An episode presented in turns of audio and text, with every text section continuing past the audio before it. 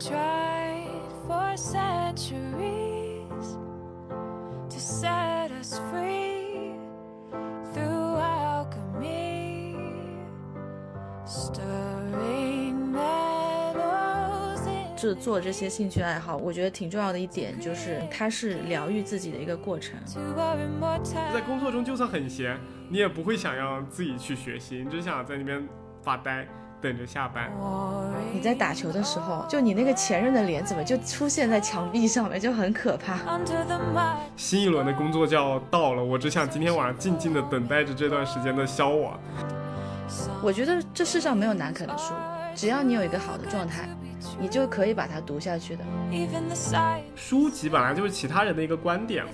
就他的观点如果都不能吸引到你的话，那你读它其实没有任何的意义。所以其实读书是有门槛的，那么视频是没有门槛的，就是你个不识字的，你随便一个人他都可以看视频，看得懂一个视频。它是让你不不绝望，而不是让你更兴奋。就这种感觉会让人很不开心，我觉得。我希望大家还是不要九九六，还是要有一点空间留给自己，留给自己的灵魂。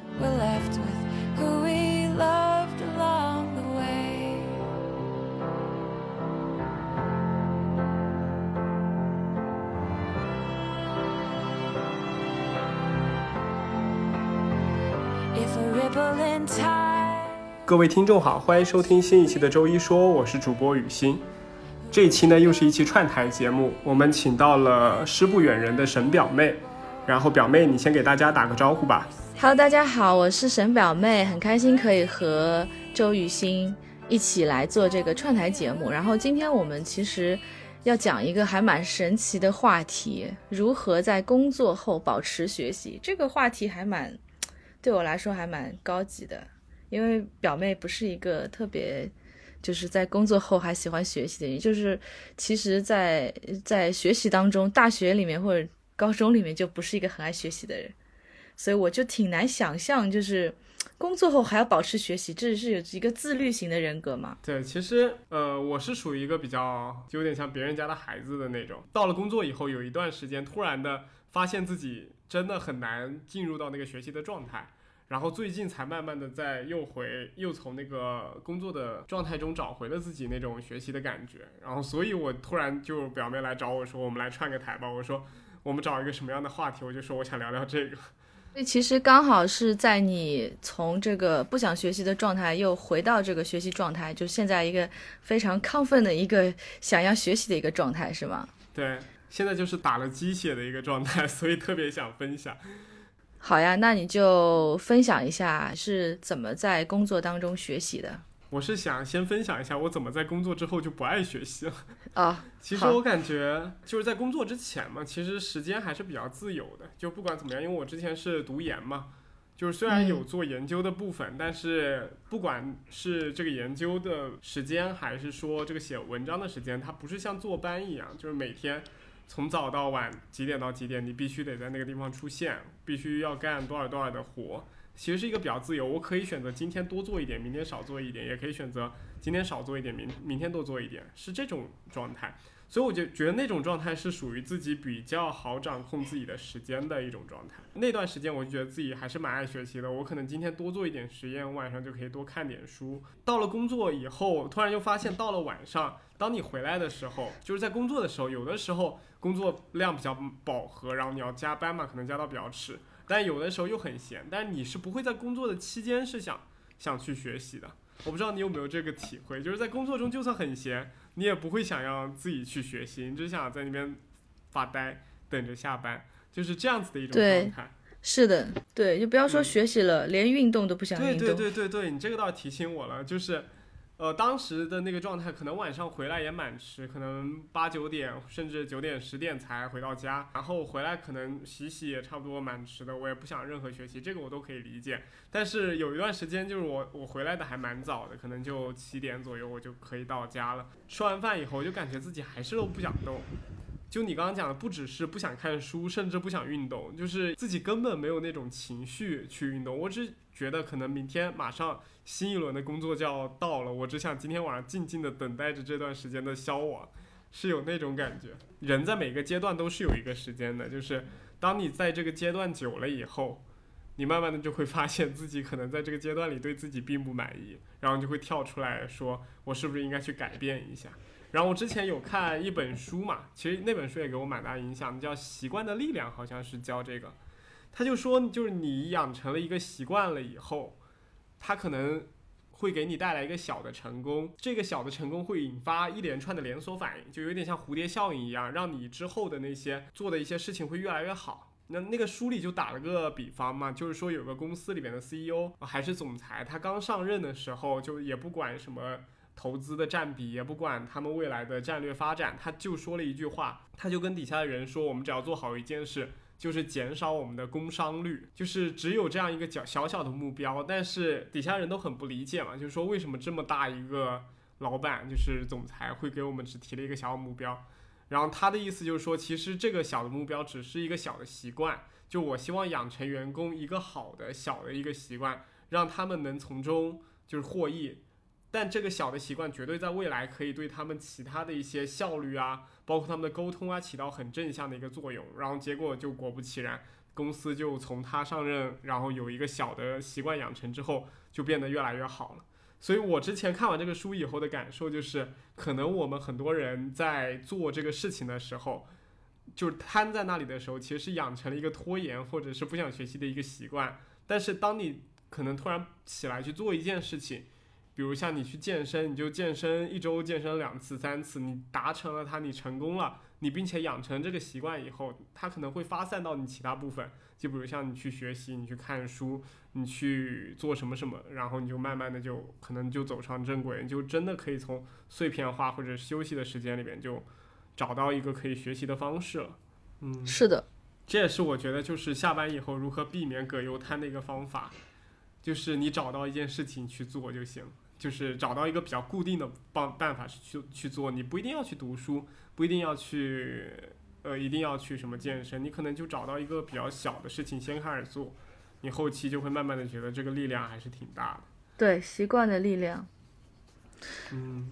所以工作后是否还需要进行学习呢？我觉得这个因人而异吧。就是在想这个话题的时候，我们表妹也有跟我讲，就我们是不是应该定义一下这个学习代表着什么？然后我就想，就是现在的人学习无非就是两种嘛，就是一种是，比如像一个大厂的螺丝钉，他就会精进自己，做成一颗更好的螺丝钉的那种技巧。比如像很多学运营的人会去学读一些运营类的书籍啊，什么听一些运营类的讲座啊，想看一些什么运营之光啊这种书。我觉得这个是其中的一种方式吧，就是精进自己的职业发展，然后更加的。让自己做到一个更好的螺丝钉，然后还有一种，其实就是另一种学习方法，就我们平时所说的就是广泛涉猎，就是可能你工作上是只对互联网运营进行一个学习，或者是你对代码就天天码代码那种代码的一个语言进行精进，但是可能这个生活里面有更多别的东西，比如有体育，比如有各种什么艺术啊、音乐啊、电影啊。然后我觉得其实这些都是学习的一个方式，就是它可以探索你不知道或者不熟悉的一个领域。然后这个探索到底能不能对你的那个工作起到一定的作用呢？这个就不一定，它没有那么直接的相关，不像之前看《运营之光》那么直接。但是可能它也会有一定的影响。我之前听张潇雨老师那个《得意忘形》，不知道你表妹有没有听过？就是之前很火的一期播客，好像没有。嗯，当时张潇雨老师他就讲了一个。他自己的一个经历，就是他之前是呃有一直有打网球嘛，然后他打网球的时候感觉自己到了一定的瓶颈期，然后他就想算了，那就不打了，然后他就去学了一套那个咏春拳还是什么功夫，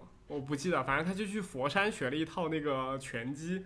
然后学完以后他觉得可能没什么用，然后又回去打网球的时候发现网球的技艺竟然比以前要得到提升了，所以他就觉得。这很奇怪，为什么我学这个东西？对，学这个东西可以间接的影响到我的这个网另外一个对，其实很多东西它都是相通的。就是当你在一个工作里面做了足够久了以后，你可能会觉得，就是你只要学这部分的内容就行了，但是你可能会忽略很多其他的部分。就是呃，比如像你学网球，你一直练击杀、扣杀，你可能觉得只有自己的什么右大臂或者是手腕这边的力力气在用，但其实运动它本身就是一个全身肌肉都应该注重的一个东西。你可能在练咏春的时候，就可以发觉到自己身体，比如腰腹部力量。在这一段时间用的更多、更敏感了，所以再折回去去学网球的时候，它也会起到一个帮助的作用。而且这个帮助是你以前就算练再多网球，你都学不到的，因为这个你已经走到一个死胡同了。你觉得那个东西就是你应该学习的东西，那个东西才是你要学习的东西。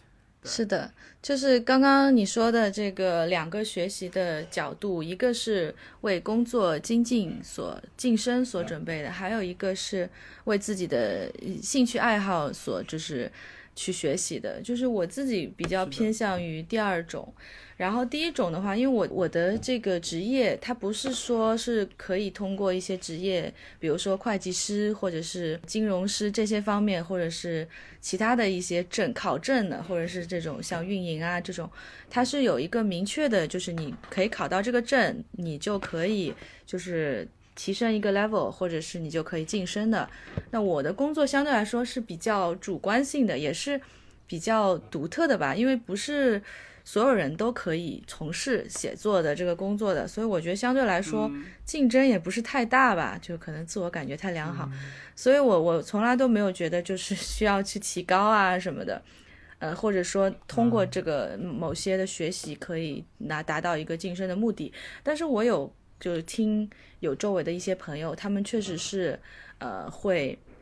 学一些其他的东西，但是他们也不是说晋升，就是学习型学习型人格。我觉得你应该也是属于学习型人格，就他会就是比如说去一些呃，比如说得到啊，或者是其他一些 A P P 上面去看一些听书，听一些那种什么经济学的东西啊，或者是最近很火的一些编程的那种东西啊。就他也去学，也不是说对他的工作有啥帮助，就是好像学习多学一门技术傍身的那种感觉。他就是可能就没有太多的安全感，他想要有更多的技巧，那说不定以后就能用到的那种感觉。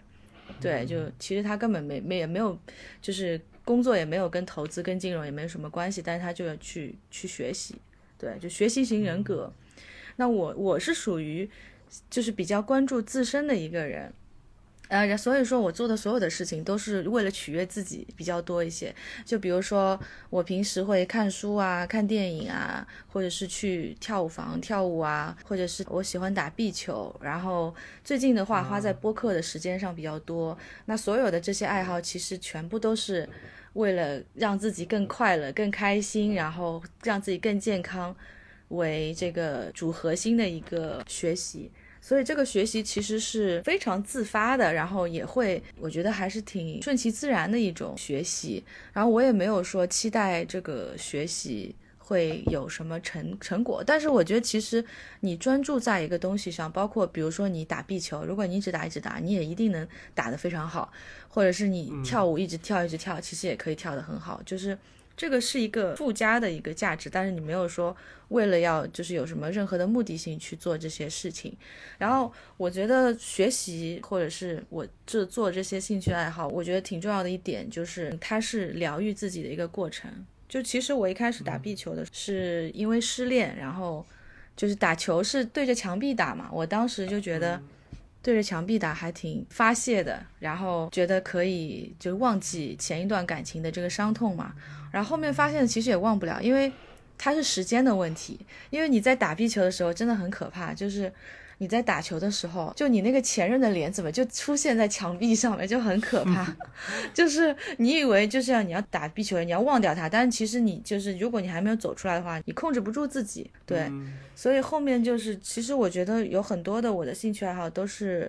围绕着心灵，就是疗愈自己这个这个部分去展开的。嗯，感觉表妹内心有很多伤疤。就是内心比较丰富，内心比较丰富一点，对的。但是我觉得，就是刚刚讲到你啊，就是我觉得我有很多你，你刚刚也讲到学习型人格，我发现其实相较于学习型人格，我好像又属于另外一种，就是我跟你一样，其实我也是希望自己对生活有更多了解的那种学习，所以我其实学习的东西很丰富，但都不是技能型的。这也为什么我最近很爱听播客的一个原因，就是因为我觉得在播客里面你可以听到各种人的故事，然后听到各种人的见解，我觉得这种东西是很新鲜的，就可能跟你之前的整个思路和想法和对这个世界的认识都是不同的，所以我会经常学一些，就是可能是我完全永远都不会涉猎到的，或者以后工作永远都不会涉及到的一些东西。我只是希望能对这个世界能多了解一些。我觉得这个是我自己，我也很讨厌去看一些什么像《运营之光》啊这种这种书对籍。我平时看他头也很大，是的，但我真的看有些人看的就还挺津津有味的，就是他真的相信看这些东西对他是有提升的，就是当你一当你相信了他之后，你就会会非常义无反顾的去学习了，就是好像自己被洗脑了一样那种感觉。嗯我觉得这就是信仰的力量。当然我，我觉得肯定你如果在一个行业里面，你看的越多，你了解的会越多。但是我感觉在工作中已经接触了太多工作以以后，回家以后还能继续对着这些工作的东西在啃的，我觉得也都很不容易了。就说明他对于他的职业有强烈的追求，有强烈的渴望，就是他想要，比如说抱负和野心。对对对，他是想要在短时间里面快速的，就是达到一个目的的，所以他就是会牺牲掉自己的，比如说自己个人的一个部分，就是把所有的时间都用在想着如何赚钱、如何升职的。这个其实，这个就是有得有失嘛，我觉得。嗯，对，但是就是他们呃学习的那些内容，我觉得无所谓，每个人都有自己学习的一个内容。可能我们更喜欢看一些小说或者听一些播客，有些人更喜欢看电影或者追剧这种方式来学习，有些人更喜欢去看 B 站，有些人更喜欢看运营之光。就我觉得这种都没有关系，但主要是呃我们应该用什么方方式，以及我们怎么样去学习，我觉得这个是比较重要的。那你有什么？有什么料是吧？嗯，我自己蛮喜欢的一个方式，主要是多学习、多记录吧。我觉得这个对我来说还蛮提升的。就是最早的时候，我是在读研的时候，我就养成了那种读文献的习惯嘛，然后就每天再怎么样都要逼自己往里边输入一些东西。因为我们以前在做科研的时候，我是属于你如果一天没有读文献，或者是一周没有读超过多少的文献，你到后面可能就慢慢觉得自己思维在这方面就停滞了。所以我觉得就是在我印象中，我比较喜欢的学习就是更多的输入，然后呃必要的时候就一些要点会进行一些输出，就比如像看书，呃像我也是看完书了以后会把一些重要的要点记下来，然后很多人不是看完书以后就一本书像啃完以后就扔了的那种感觉，最后我觉得好像也没记住多少东西。嗯，然后我看书，觉得我现在慢慢就觉得看一本书那么厚，三四百页，有的甚至六七百页的一本书，其实真正你能学到的东西，真的你我我感觉都不及百分之十到二十，而且你真正能运用到自己工作和生活中的越来越少了。所以我现在越来越发现，就是国外人写书有一个特点，我不知道你有没有印象，就是国外人写书经常就是，比如一本社科类的书，它可能就比如讲影响力。它其实核心的观点就一就一句话，嗯就比如像你你应该怎么做去影响去就就扩大你的影响力，嗯或者是讲品牌的，它是你怎么样去呃让自己的品牌有更大的影响力。它它这种其实它里边的主流思想就只有一句话，或者有一本投资的书，它其实就只有一句话，什么投资是是很随机的，任何成功可能都是其中的一个偶然。它可能只围绕这一句话，然后写了非常非常多的例子，然后来阐述这样子的一个观点。就国外很多是这种，然后国内的书感觉又不一样。就是我看了很多国内的那些教材也好，教科书也好，它围绕的更多的方面就在于我不断的把一些东西下定义，就把很多东西的定义就是很生硬的写给你，然后他希望自己给你的意见越多越好。这个其实可能就是就国内和国外不同的一个方式，就国外可能他们觉得一本书我只要把一句话教好了就已经很好了，但国内他希望有一个整个知识逻辑。比较讲究逻辑性。对，比较讲究逻辑性，然后还有这本书到底应该形成什么样的一个知识体系，就是国内比较喜欢讲究这种东西，所以经常会觉得国外的教科书可能会更好读一些，就是好像更生动活泼一些，然后国内的就更生硬一些。生硬一些，枯燥一些。对，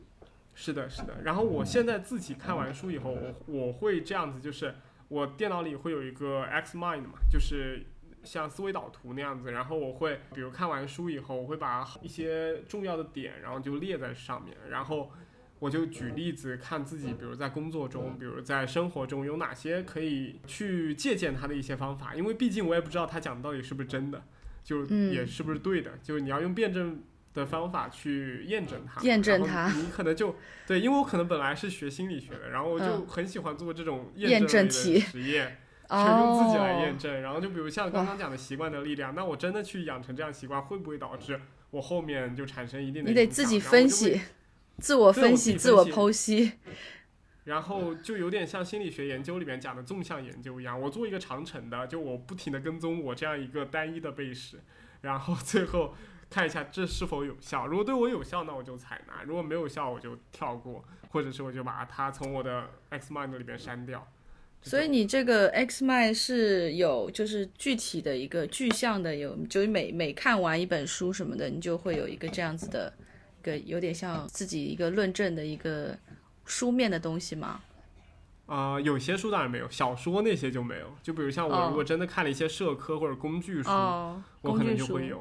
对，经常看什么心理学的一些书籍，尤其什么自控力呀、拖对延对对对的力的 啊，其实我也有看这些书，这些书其实是指在这个就是在大城市里的人都会，因为是因为焦虑，他们其实就是在贩卖焦虑。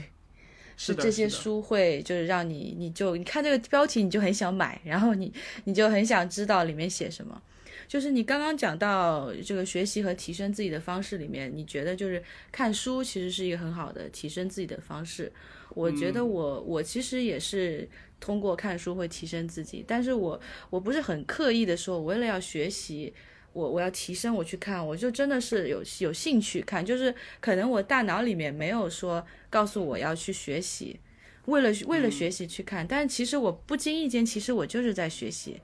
就是其实是一样的。然后我其实也会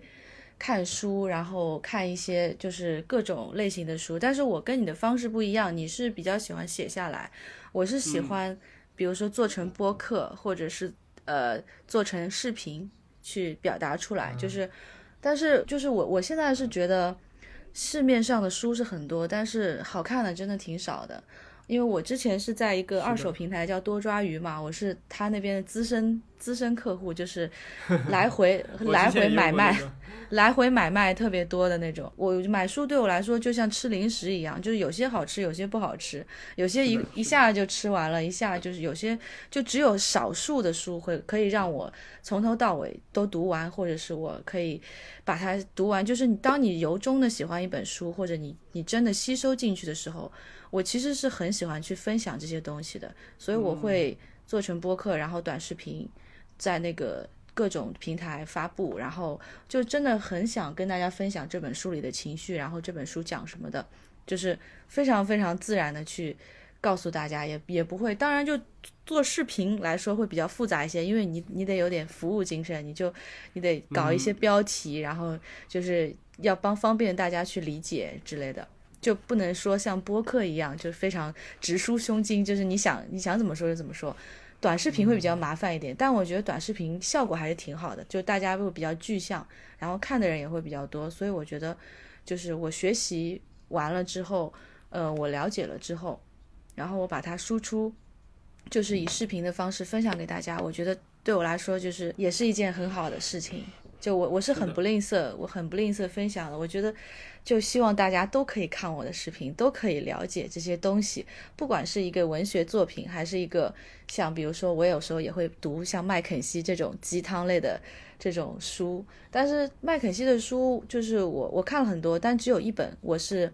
做了两期节目，分上下集，这个人写的这个书，我觉得因为他不是一般就是很多这种成功学，他都是。呃，比如说创始人或者是 CEO 去讲的，那他讲的东西呢，他就不接地气，然后他永远都是讲他小时候怎么样怎么样，然后他就他会讲他的个人成长，但是你会发现这个人，就是这个人的成功跟他的跟他的智商是有挺大的关系的，就是他的成功是不可复制的，就是就你看他的书是没啥用。那我当时就后面就看了一本书，是一个麦肯锡的中层写的。然后他其实是真的是通过自己的一套学习方法论，然后慢慢的摸索出来，所以我觉得他这套方法论是还是挺有效的，就是很实际、很接地气的。所以我就看完这书就真的是非常的喜欢，然后我就把它做成了视频。对，嗯，表妹到时候可以跟我讲一下那本书叫什么，就是我们也在 show notes 里边推荐一下。对，可以，可以，可以，对对，可以，我我极力推荐。对你刚刚有一个观点，我听着我觉得还蛮能理解的，就你刚刚说有些买书嘛，就像买了各种零食一样，然后有些零食你可能一下就吃完了，然后有些零食就感觉很难以下咽，或者是要啃很久才行。那就之前也有一个就朋友，他也问我一个问题嘛，他就说这种书这种东西到底是应该挑自己喜欢读的读，还是应该挑那种自己可能读不太懂的书来读？就因为他觉得就不是之前一直讲活出舒适圈嘛。就他觉得自己可能读着很开心，或者说读着很好理解的，就是你其实比较能，就已经你可能比较了解的东西，或者是你比较熟悉的领域了。那那部分书你当然是读着是很轻松的，然后你也更爱读。但是有一部分可能你觉得很难啃的书，其实才是你真正缺乏的。所以他觉得是是读书应该像其他人说的那样子，活出舒适圈，然后去啃一些自己觉得很难啃的书吗？但那样子又感觉好像很难受，或者是反而没有了读书的欲望。你先说一下你的见解吧，你觉得呢？其实我当时也不清楚到底哪一种更好，但我的我的前提是读书可能没有这种舒适圈不舒适圈的东西，因为书籍本来就是其他人的一个观点嘛，就他的观点如果都不能吸引到你的话，那你读它其实没有任何的意义。对，就所以我觉得你还是挑自己喜欢的，喜欢的，读。对对。嗯呃，我我是这么想的，就是我我家里就是有一个书架嘛，就有一个书架，很小的一个书架，然后上面的书有两个部分，一个部分是收藏的，就是我有一些摄影书，一些可能是绝版的书就收藏了，剩下的书全都是我没看的书，就是我所有的看过的书，我全部都会在多抓鱼里面卖掉，就除非就是它很好，我收藏了，我就收藏起来，但大部分的书我都把它就是回收循环了。那么这些书呢，其实说白了都是一些我挺难看、挺难啃的书。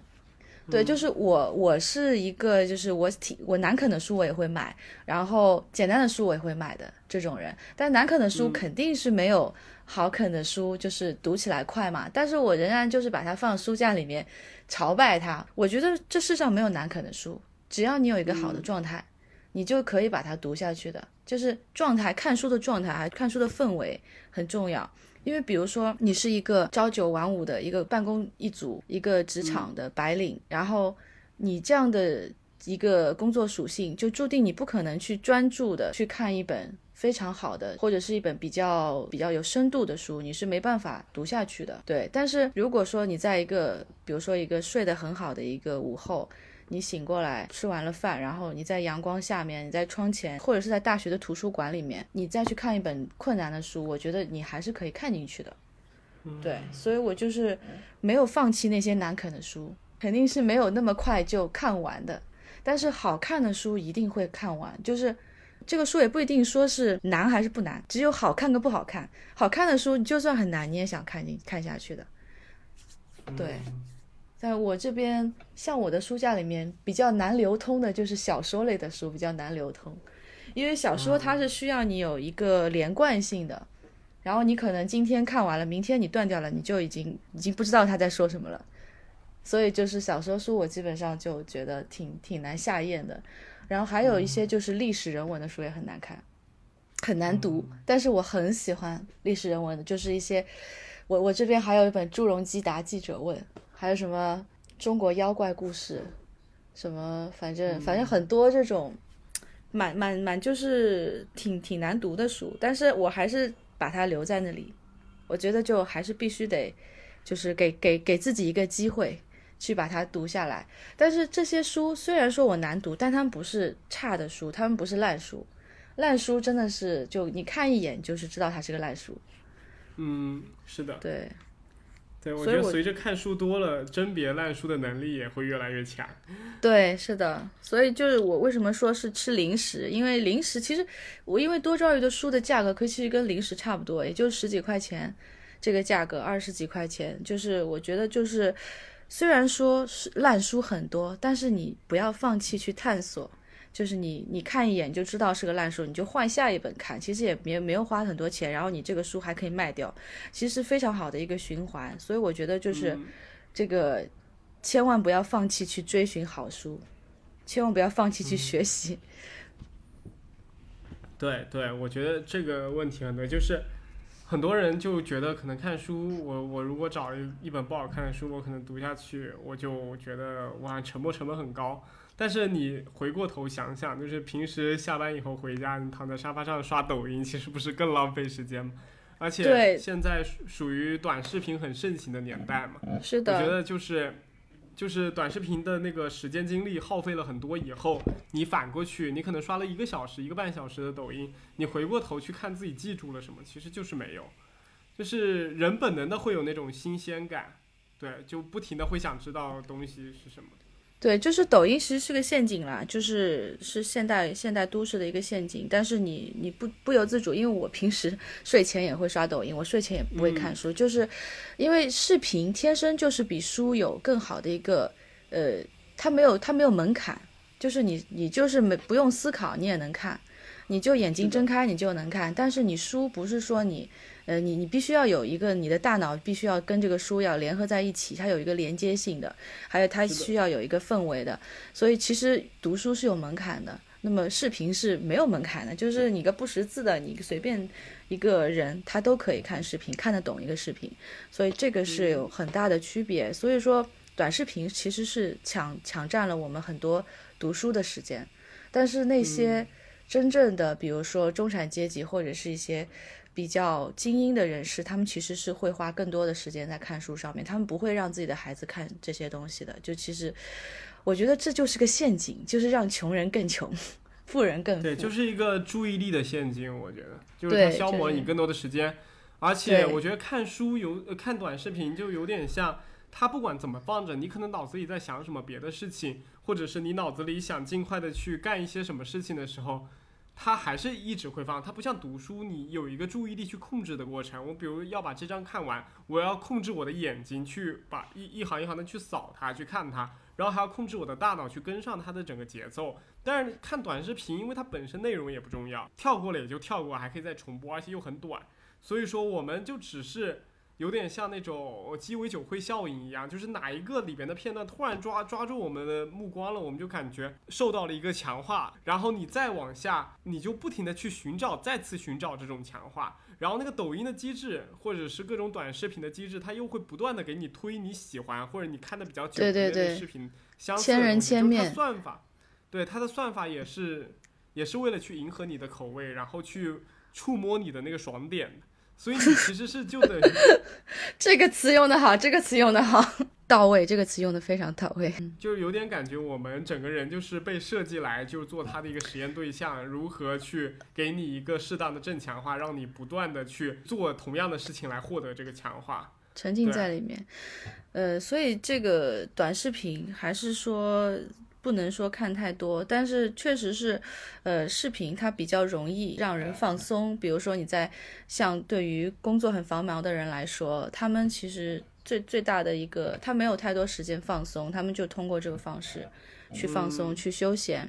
那么其实看书的话，其实也是一种放松，但是比较难，就是有点门槛，就是你你得沉静下来，就是你需要有一个空间沉静下来，然后注意力要集中，就是这个其实不是所有人都可以做到，但是你你一旦精力集中之后，实际上你获得的休息是更好的。是的，是的，而且就是我感觉短视频那种，它会让人变得比较浮躁，就是因为它不能沉下心来去做一件事情嘛，或者去注意到某些事情，它需要呃产品或者是那个短视频的呃算法来，它不断的给你就是你想要的东西，而不是你主动的去看，然后去感受，然后去，觉知一个新的东西。我觉得这一点上，我觉得是短视频和书面没有办法比的。而且我觉得就就短视频来讲，我觉得短视频甚至就都是一个被动给予的一个过程，它甚至都不如播客。我觉得对于对于很多人来说，播客可能传达的一些信息，或者是它的一些就主流现在中国播客圈的一些呃知识和一些他们讲的一些内容，我觉得都还是蛮深刻的。对，所以我很我有很强烈把身边同学介绍他们从抖音跳出来去一些去看一些去听一些播客这种。对，我觉得你你这个想法是挺对的，就是我觉得其实现在短视频的时代马上就要过去了。那么，因为大家就是总总会有腻的一天，李佳琦也这张脸也是会看腻的。那么这种快速的速食的这个就是很快的速度的这样一个时代，其实就是会。过度嘛，就是有一个潮潮潮涨潮落的一个状态。那在这个疯狂的这种视频的输出、这种刺激之后，必然会迎来一个下降的过程。那这个时候，可能大家才会去思考，就是之前比如说有个快时快时尚，然后后面就会出来一个慢生活。那现在这个短视频也会有一个。就是会进入到一个可能是播客，或者是阅读，也有可能或者是诗歌的一个时代。我觉得我还是觉得这个浪潮还是一波一波的。是的，我们看扯到短视频，对我们扯了好多短视频的东西，就有感而发。那我们就是重新再回到刚刚那个，就除了我们之前讲的读书，那我们在工作之后还可以做哪些东西来提升自己？听播客，听播客。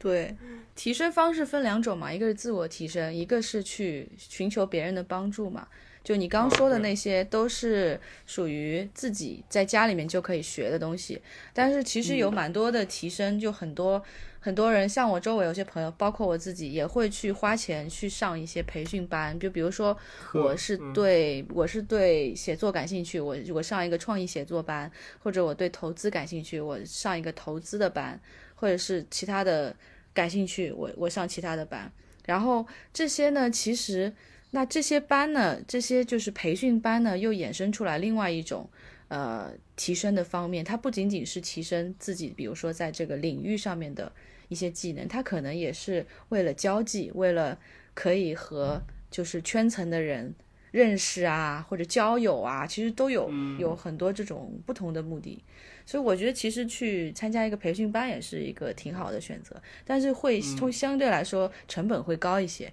但你得到的可能也会多一些。嗯，其实我觉得工作以后再去进行一个，比如像像你说的一个上课去认识一个新的环境、新的人，其实对大家是还蛮有益处的一件事情。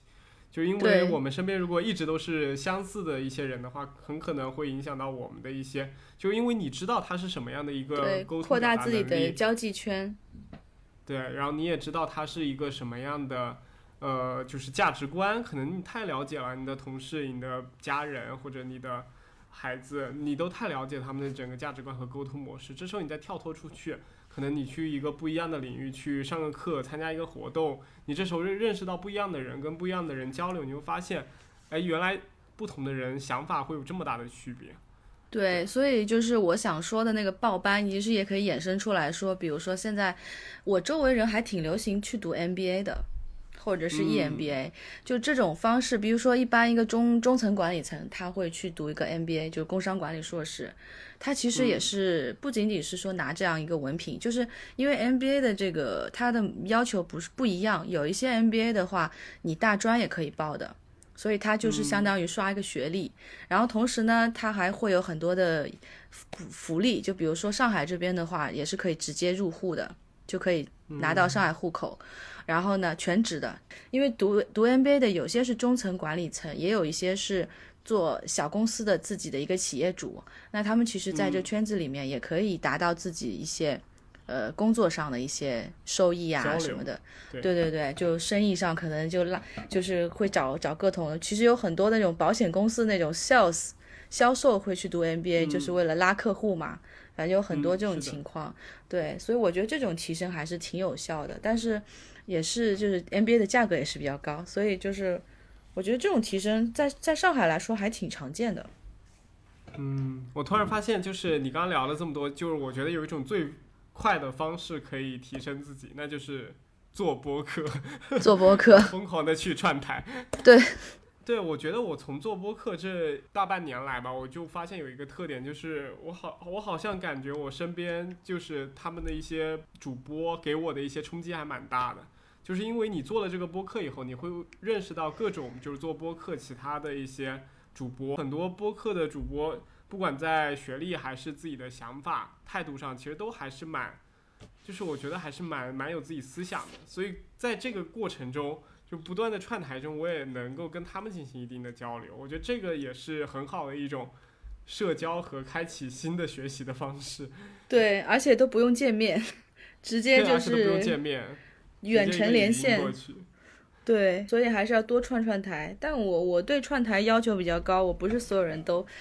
可以可以串的，我得我一定要得得契合才行。只有像周老师这样优秀的人才能周老师，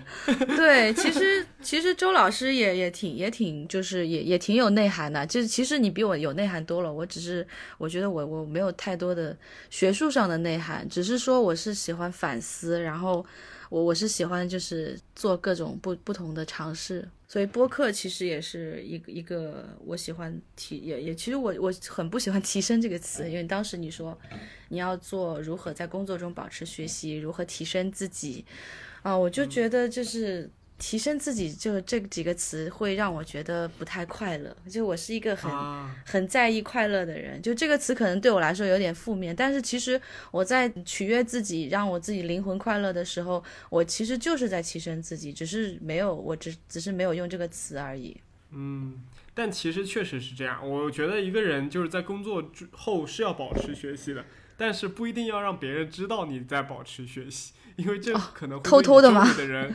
对，不是，我觉得这个偷偷哦的并不是说明你自己在默默的成长，而不让其他人知道，而嗯是就我总结身边一些人的经验，我感觉在一个工作环境里，大家更希望身边的人都是那种。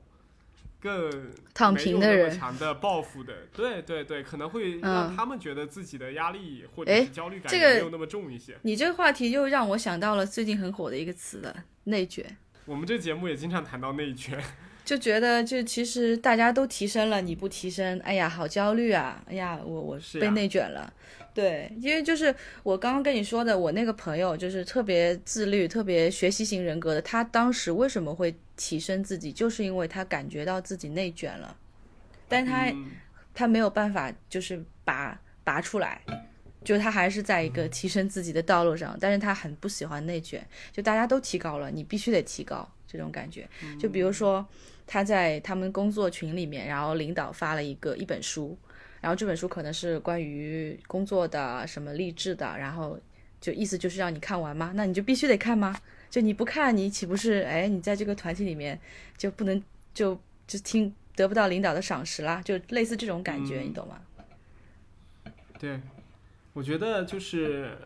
你刚刚讲的那个内卷的那个词，我也我之前也有这样子的体会，就是我觉得就一般人的学习，大家初衷其实都是为了自己好，希望自己能不管是把那个螺丝钉做得更好，还是说对生活有更多的了解，这都是对自己的一个交代，以及大家希望自己变成一个更强的人。但是其实，在内卷的期间，就会让人把这种自我的成长，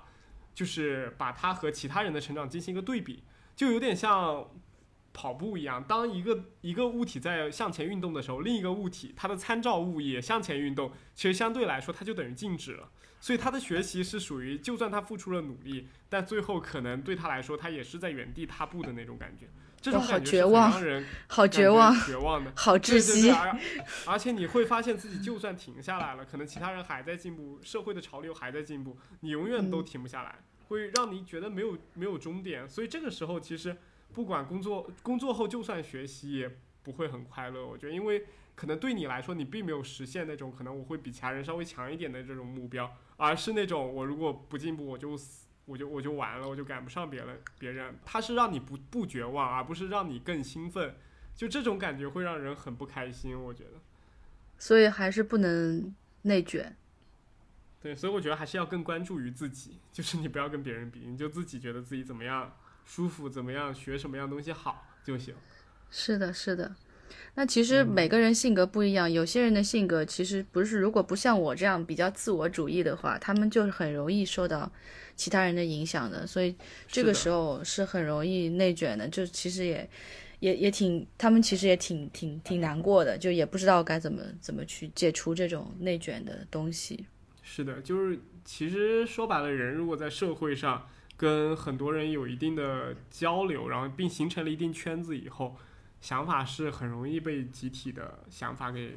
破坏的，然后自己本人的一些心态也很容易被自己身边的人给影响。所以我觉得这个是职场很大的一个，就是现在的职场很大的一个弊端吧。就是因为为什么这么讲？就是因为现在大家说想破除内卷的一个方式，就在于每个人都当下嘛，就是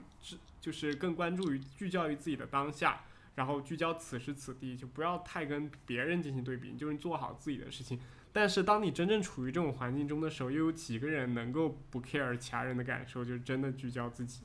其实还是很难的。就人是社会性动物嘛，他永远都会因为社会的改变和别人对他的目光而产生一定的影响和心态的改变。对，所以我们刚刚讨论了一些提升学习的方法，还有什么漏掉的吗？嗯。其实感觉还蛮具体的，你也讲到了课程，我也讲到了很多，蛮多的，就可以自己进行的，什么读书啊、看剧啊、看杂志啊。对，是的。就反正我觉得老话说的还挺对，就多书、多读书、多多看报，少打游戏，多睡觉。对，是的。所以就是工作后提升自我是为了工作吗？你觉得？嗯，我觉得一方面吧，就是看你未来的人生方向是如何。其实我在写大纲的时候，我我我主要是想，就是我跳到最后一个问题，就是当你的生活一眼看到头了，还需要花时间继续学习吗？就对我来说，我觉得学习的目标是什么？学习的目的是什么？就是我觉得学习的很多方向，就是在于我们人还不希望自己在未来的不确定因素中获得一个更低的价值，或者是看不清楚这个形势。就大家还是希望自己未来的生活能够跟现在的不一样，不说是好的不一样，还是坏的不一样，就大家希望能有一些改变，而且更希望是更好的一些改变。这就是人们为什么会去学习的动力。这也就是为什么那个心理学里面实验那个小老鼠会不停的去摁那个杠杆的原因，因为这个这个杠杆摁进去以后就有糖，就有吃的东西会出来，所以它会有那种好的预期会出现，但是。对于有些人来说，比如像我之前有想过，就是当自己变成一个六七十岁、呃七八十岁的一个老头，然后跟我老婆两个人可能两一一个老头一个老太太在公园里面走，我觉得当他们这种生活出现的时候，我是否还会继续去学习？因为我觉得我的生活一眼看到头了，就是我觉得我未来也不会经历什么多大的改变，不会经历过多的变化了。所以我觉得我可能那个时候我就会放弃学习了，我就天天就躺在公园的椅子上看看风景就行。对，这是我自己的一个感悟。所以其实这个问题我也也带着一个很大的疑问，就是我们这个工作，我们学习就是在工作之后学习到底是为了什么？我感觉你这个上升到哲学里面了。上升到就是一个思思考的这个辩证的这个领域了，我觉得你这个问题是挺发人深思的，就是感觉你年纪轻轻就已经在想着这种，呃遥远的问题了，还是就想的还挺远的，对，想的挺多，想的挺远的，就是当你的生活一眼看到头了，比如说年纪大了，还需要花时间学习吗？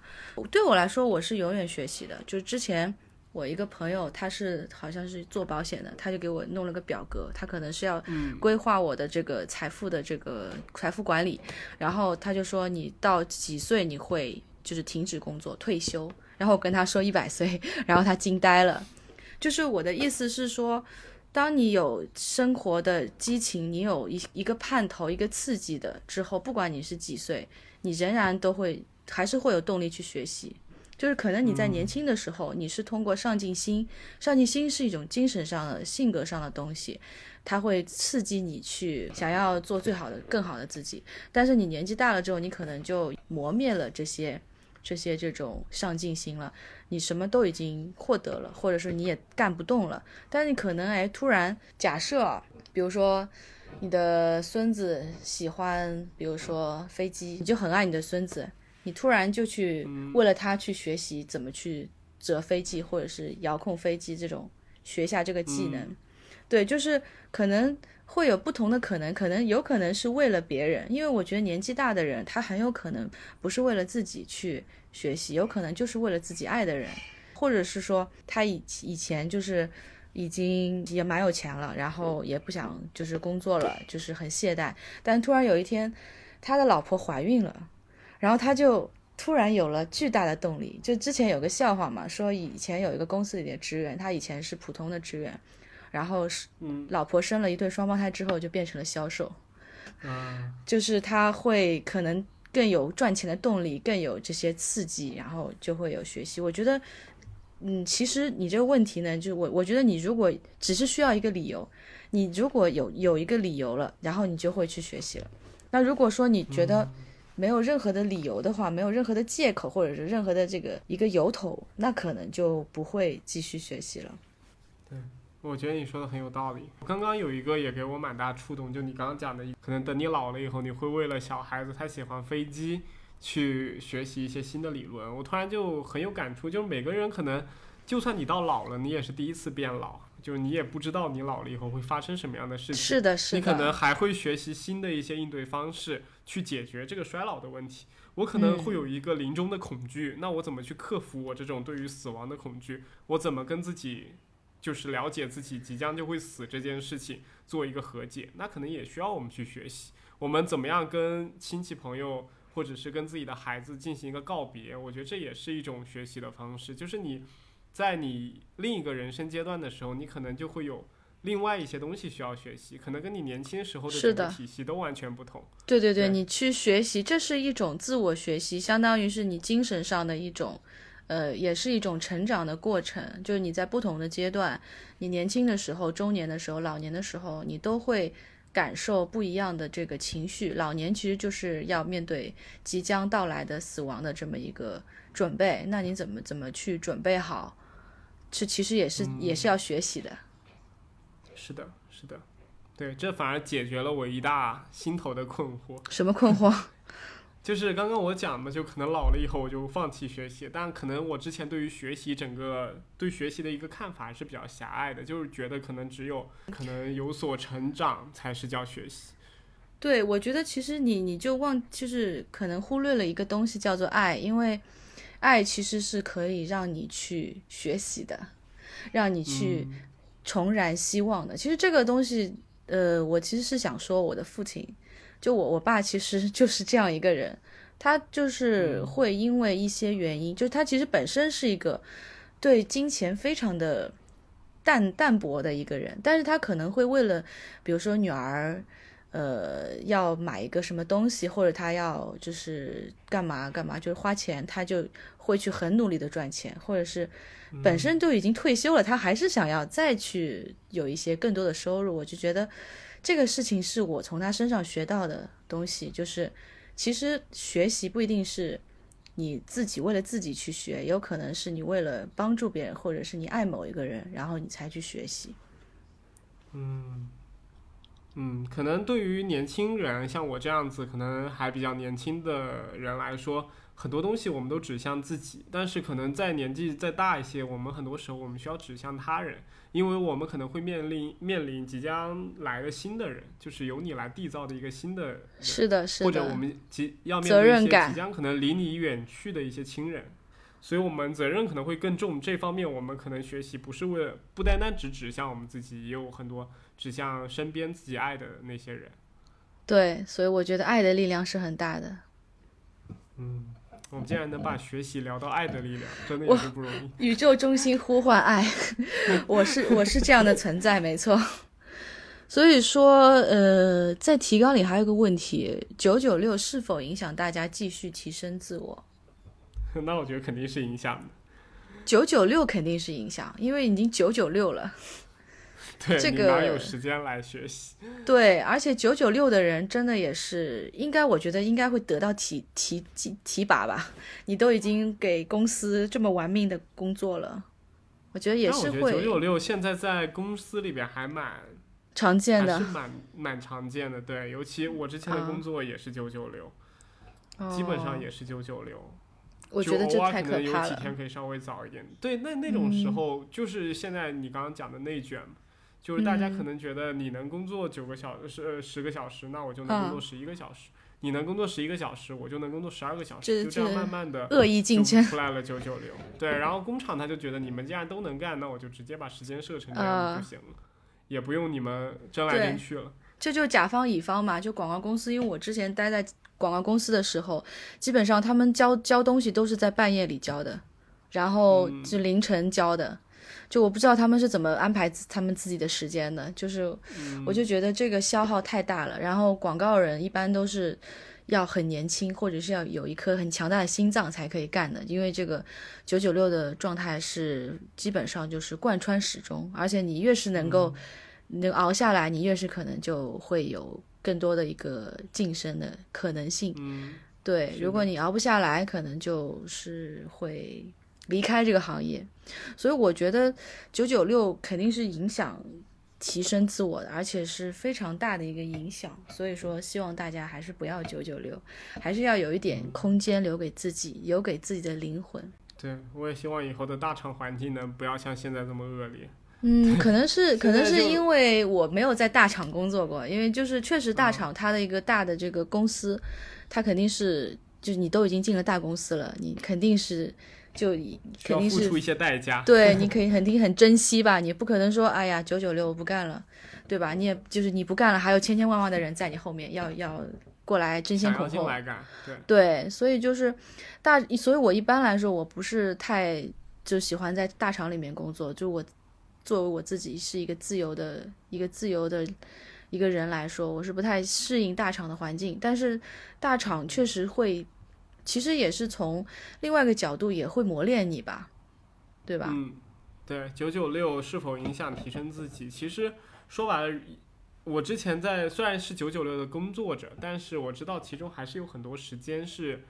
是一些空闲时间的，比如像九九六，可能他在某些时候，比如在早晨的这个时候，或者是像呃在吃饭前后的那些时间里面，还是说没有说工作量那么大那么紧的，所以嗯其实。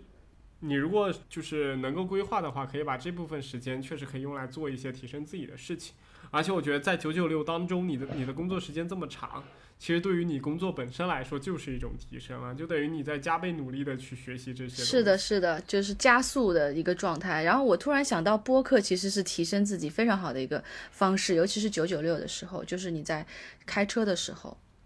就是你在啊开车，如果你要花很多时间通勤的话，那么你在电台里面听这些节目，其实是真的是很很好的一个提升，然后帮助你醒脑。因为我现在上班都会开开车的话，就是会听播客的节目，我不会听那个电台里面就是广播电台，因为广播电台里面节目太烂了，就它没有、啊没有内容，没有深度。没有内涵然后我对对我早上会听一些金金融或者是一些科技类的一些播客，就是帮助自己醒脑，然后要、也也告诉自己就不要沉浸在不想上班的情绪里面。你看大家都这么努力了，你看股价都这么跌了，什么各种就是不好的消息听一听，就感觉哎呀又有工作的动力了。对我觉得是个很好的激励，然后这个时间也是其实是一个可以被利用的时间。嗯，我跟你不一样，我现在是在工作的中途，我都戴着耳机在放着播客，就是它可能我脑子也不在里面放，但偶尔一两个观点是个背景就突然音乐被我捕捉到了。对，被我捕捉到哦了，可能我觉得就是对我的一定的补充。我觉得这个也蛮蛮蛮好的，因为经常工作的时候，你并不是所有的精力都在，就是你还是会有一些自己的一些思维广度可以抽身到另一个部分，就比如像嗯耳朵这个通道去进行思考的。就可能有的时候在自己独自做一件事情的时候，并不需要耗费那么大的一个专注意力去做它。所以这个时候我就希望把播客放在一个背景声，当我可能休息放松的时候，还能听到一些观点。对，我也所以我觉得会播客我也确实是一个蛮好的方式。对，所以这是它存在的意义。是的，那也希望更多就是有深度、有内涵、有价值、有内容的播客能够涌现出来。这个其实肯定是有的，而且现在平台这么多，有就是一定能遇到的。这个就是你多听了就能多遇到。我我我看了一下我小宇宙里面的收听数据，我听的最嗯多的是展开讲讲，就是一个讲影视剧和综艺的一个播客，然后是随机波动，啊、这个应该大家都了解。对然后是没理想编辑部，哦，是一个有理想那个做的理想国播客节目，呃，有理想那个公司好像就叫有理想，它也是是一个梁文道那个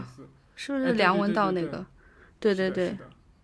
然后还有不合时宜，啊，我也有就。差不多是这一些。对，都是讲一些比较时事的。我我其实我听的其实是跟我喜欢的领域是相反的东西，就是嗯，可能相反的东西反而就是一种互补。就是我我平时不太会听一些艺术或者是人文，因为我自己喜欢艺术人文类的音乐类的。